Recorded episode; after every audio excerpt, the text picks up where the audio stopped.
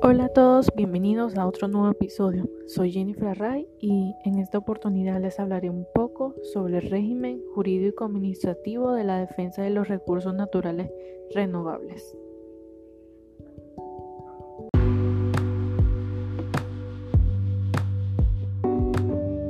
El término recursos naturales es la denominación que se aplica a la totalidad de las materias primas y de los medios de producción aprovechables en la actividad económica del hombre. Desde el punto de vista de su potencial de permanencia o de agotamiento, los recursos naturales pueden considerarse como renovables cuando pueden renovarse y mantenerse si se utilizan racional y adecuadamente o como bienes de producción de uso durable ofrecidos por la naturaleza y no renovables cuando una vez utilizados se pierden definitivamente, que es el caso de los recursos mineros y de hidrocarburos. El Estado se ha reservado la custodia, fomento, utilización y control de los recursos naturales renovables. Tal es el caso que la Constitución en su artículo 127 establece que Toda persona tiene derecho individual y colectivamente a disfrutar de una vida, de un ambiente seguro, sano y ecológicamente equilibrado. Asimismo, es una obligación fundamental del Estado, con la activa participación de la sociedad, garantizar que la población se desenvuelva en un ambiente libre de contaminación en donde el aire, el agua, los suelos, las costas, el clima, la capa de ozono, las especies vivas sean especialmente protegidos de conformidad con la ley.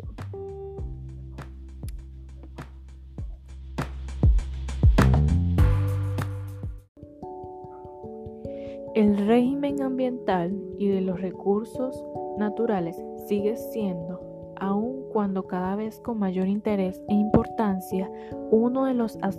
fundamentales de las regulaciones de derecho administrativo al punto de haber dado origen en muchos casos a ramas especiales del mismo, como son el derecho ambiental, el derecho minero, el derecho de hidrocarburos, el derecho de aguas, el derecho forestal o el derecho urbanístico, que se han desarrollado en muchos países conforme a la importancia histórica y efectivamente han tenido en los mismos determinados recursos. Desde los años 40, por ejemplo, en el programa regular de estudios de la carrera universitaria de Derecho en Venezuela, en paralelo con la entonces naciente asignatura del Derecho Administrativo General existió una asignatura específica denominada Derecho Minero, precisamente por la importancia que ya tenía la minería y la explotación de los hidrocarburos en el, desarrollo del país. Ese desarrollo independiente inicial de esa disciplina frente a la aún embrionaria teoría del derecho administrativo había estado motivado, entre otros factores, más por el interés jurídico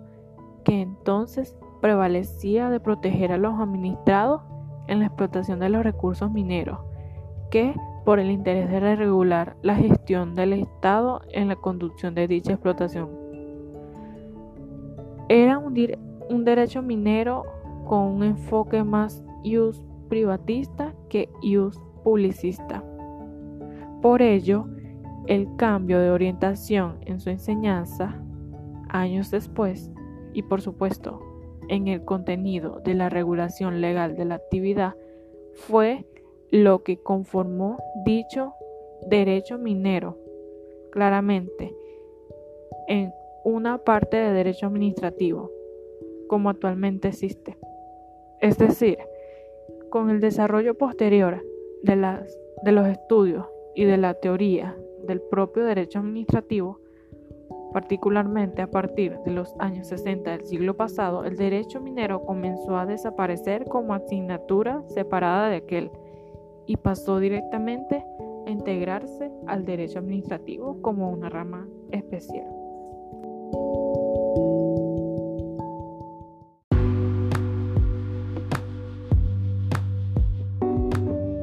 Bueno amigos, eso fue todo por hoy. Nos vemos en el próximo episodio.